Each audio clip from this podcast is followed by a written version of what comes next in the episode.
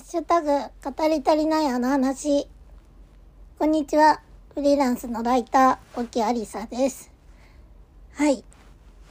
すっごく久しぶりの投稿となってしまいました。皆さんお元気でしたでしょうか？えー、私事ですが、2月22日は、2018年の2月22日に開業届を出して、こう、いわゆるフリーランスとして独立した日なんですよね。うん。だから、ちょっとそれをきっかけにラジオ再開したいなと思って、1日前にちょっとフライングで収録している次第です。あれだよね、今さ、喋り始めて思ったんですけど、あの、もともと、なんか、この番組はこういうことをやっています、みたいな説明とかしていたと思うんですけど、ちょっとね、普通にゆるっと始めたらもう1分ぐらい喋っちゃったので、ちょっとそれは次回からやろうかなと思っています。はい。今回はね、特別版ということで、ぜひお話聞いていただけたらなと思います。どうぞよろしくお願いします。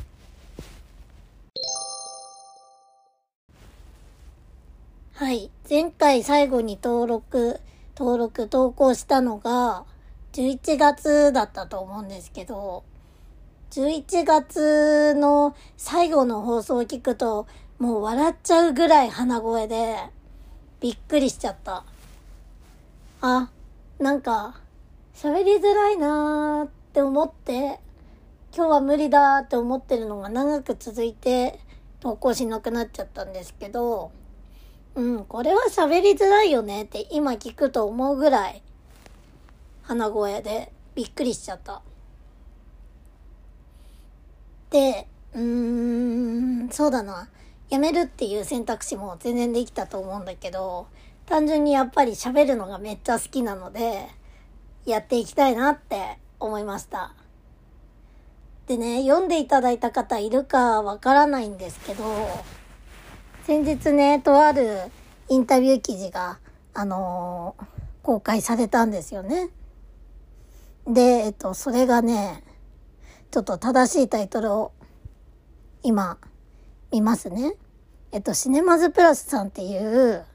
あの、映画とかドラマのコラムとかを書いている媒体なんですけど、そこで、えっと、全制作者の夢が詰まった企画倉庫がオープン。ガキ使放送作家に企画作りのヒントを聞いたっていうね、記事を公開しました。はい、これ、あのーめっちゃイケとか、あのー激レアさんとか、あと、しるしるみしるとか、ガキ使とかの番組を手掛けてきた放送作家深田健作さんっていう方がいて、その方にインタビューした内容になっています。でね、なんか、最近こう YouTube やったり、インスタやったり、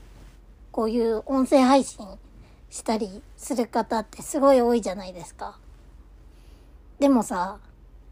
続けてる人ってめっちゃ少ないと思うんですよ。自分含めてだけど。なんか、それってなんでなんだろうなって思うと、こう、企画が思い浮かばないっていうのもそうなんだけど、私的には、こうやって一生懸命撮っているのに、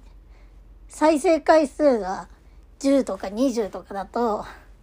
悲しくなっちゃうじゃないけど、なんか、前回お話しした通り、あ、誰も聞いてないか、みたいな気分になっちゃって、なんか、うん、モチベーションを保ち続けることができないんですよね。でも、なんか、その100投稿ができた先で、例えば、例えば100なんだけど、例えば100回続けることができた先で、あの、変わることとか、っていうのが、こう、AI 判定的にもあるみたいなお話を聞いて、まずは続けることが何よりも大事だよね、みたいな。ああ、その通りだなって思って、ちょっと今回続けようって思いました。で、いつもは、あ、ちょっと一回フラグ入れますね。はい。というわけで、このフラグを入れると多分、チャプターを変えることができるのかな。話区切ることができるので、もう一回聞きたいよっていう場合にはいいのかなって思ってやってます。違ったらすいません。うん。で、いつもはこう面白いエンタメの話とかしたくて、したくてというか、まあしていて、やってきたんですけど、ちょっと今回は特別版として、2022年2月22、私の好きな数字に、ちょっと猫好きなのって言われると思うんですけど、猫っていうより単純に2が好きなので、あの、開業届を出した開業記念日を前に、ちょっとこの4年間について、振り返ってみようかなと思います。うん。で、まあ、いろいろ、またこれは別の機会に話せればと思うんですけど、まあ、私会社員だったんですよ、もともと。で、大学卒業した後は、金融系の会社でバリバリ営業をやってました。で、その後で、まあ、いろいろあって、いろいろっていうのはすごいポジティブなことがあって、編集プロダクションに転職しました。もともとエンタメ系の仕事がしたいって思ってたけど、就活でうまくいかなかったので、転職した時はすごい嬉しかったですよね。でもまあそこを1年半ぐらいで辞めてその後で独立しました。だから、ライター経験はあったんですけど、そこの編集プロダクションが結構こうなんだろう。今って私の書いた記事もし読んでくださってる人がいたらわかると思うんですけど、こう、文末とかに、この記事書いた人だったり、取材担当で、沖有沙っていう名前を入れていただいてるんですけど、基本こう、なんだろうな、パンフレットとかって誰が書きましたみたいなのってあんまり書いてないじゃないですか。だから、それって書いてないし、意外と会社によっては、こう、私が書きましたって言わないようにしてくださいじゃないけど、そういう守秘義務的なのがあったりするんですね。で、私前いた会社がそういう会社だったから、独立した時にライター経験はあるんだけど、実績として見せれるものがないまま、まあだから未経験の方と未経験っていうくくりのまんま独立したようなもんなんですよ。未経験ではないんだけど、難しいな。実績出してくださいって言われると出せるもんなんもないですみたいな。だから自称経験者みたいな。そう、もちろんちゃんと経験はしてるんだけど、そういう状態で、うん、独立しました。で、なんか、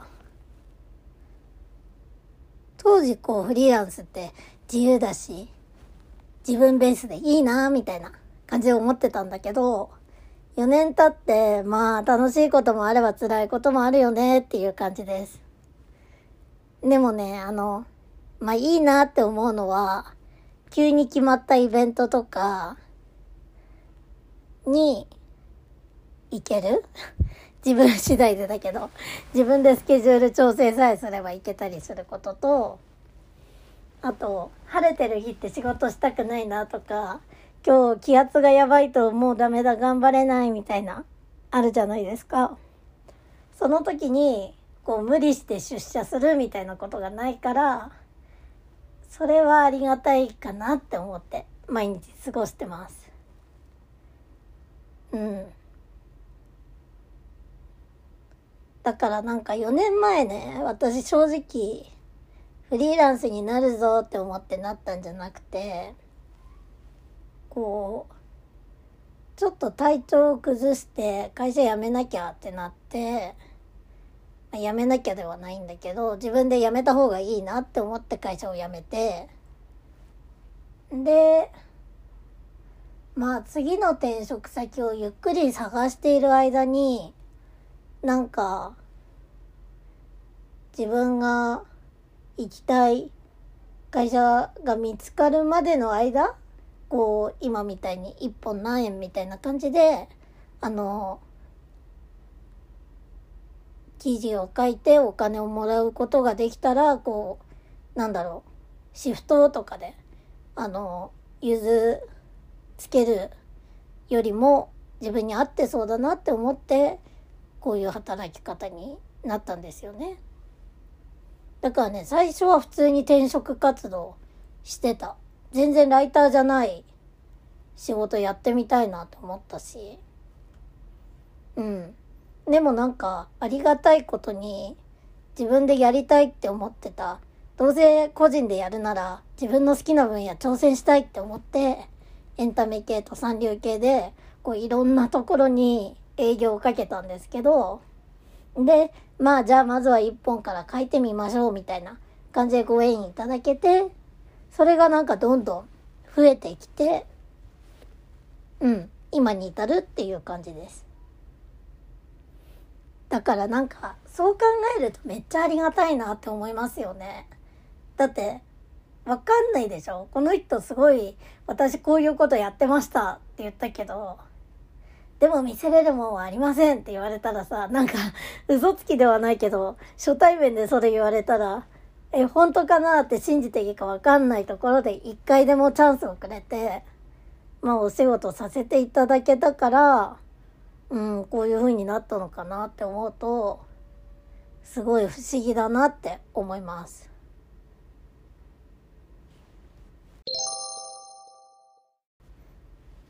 でね、なんか、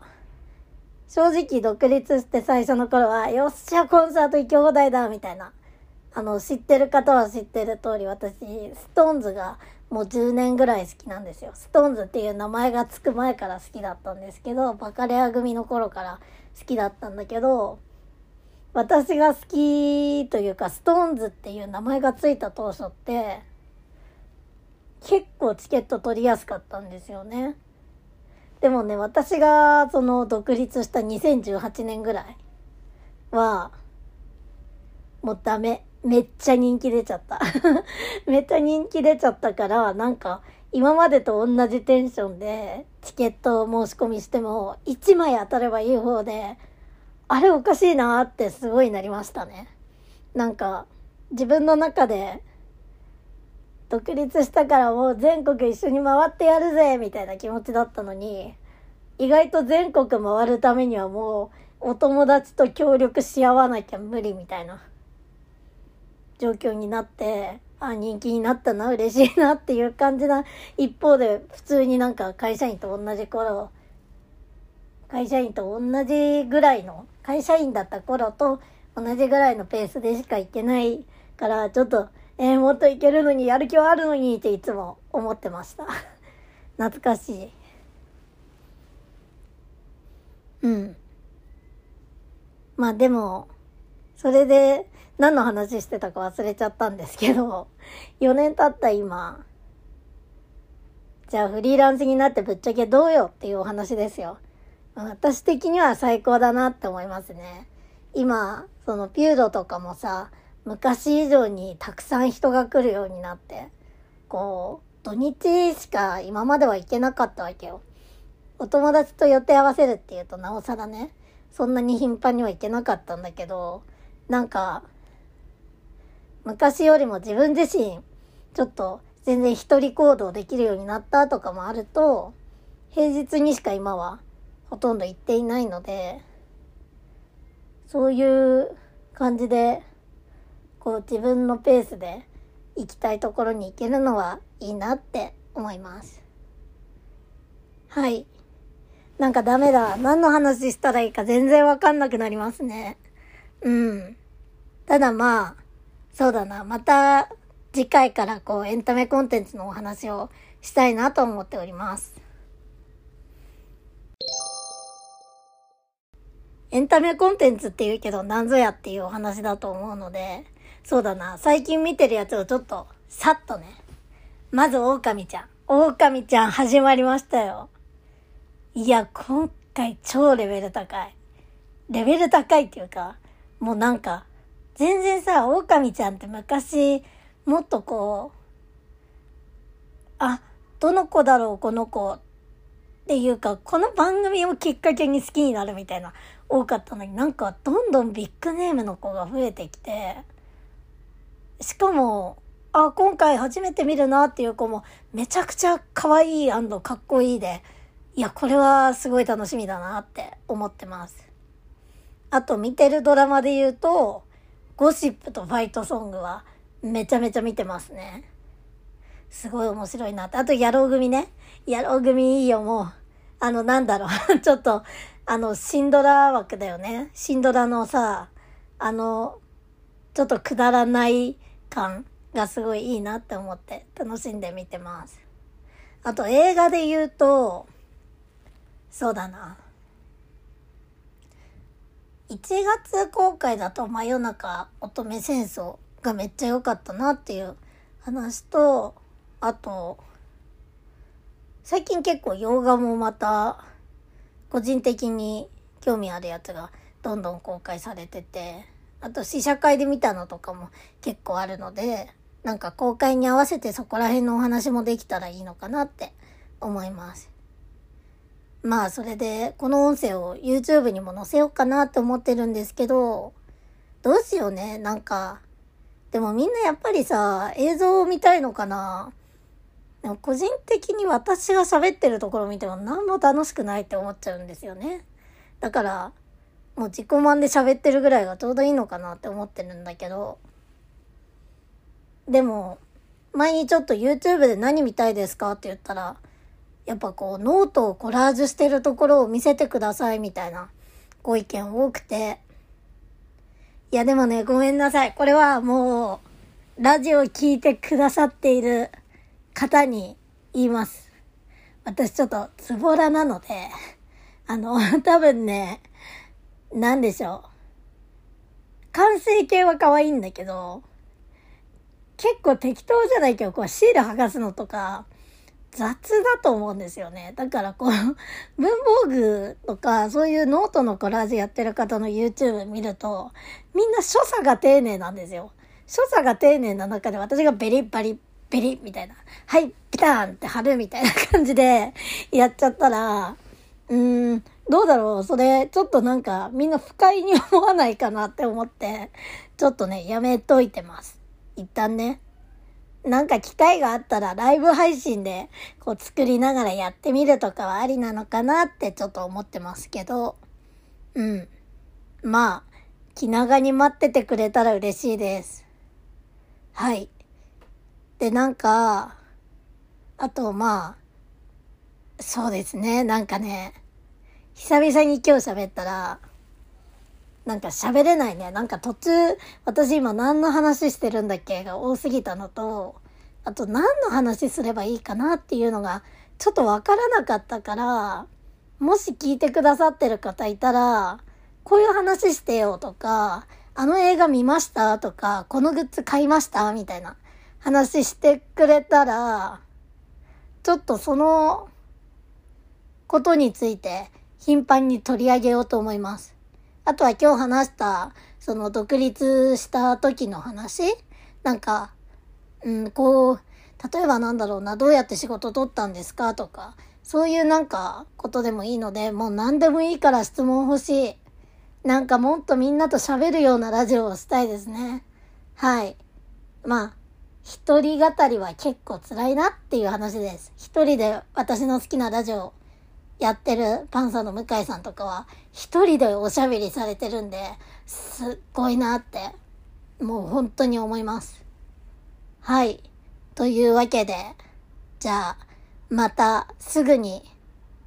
どうしようこれさ、曜日固定にする？なんかもう またすぐにとかって言いながらまたどんどん話を作っていくんだけど、うん。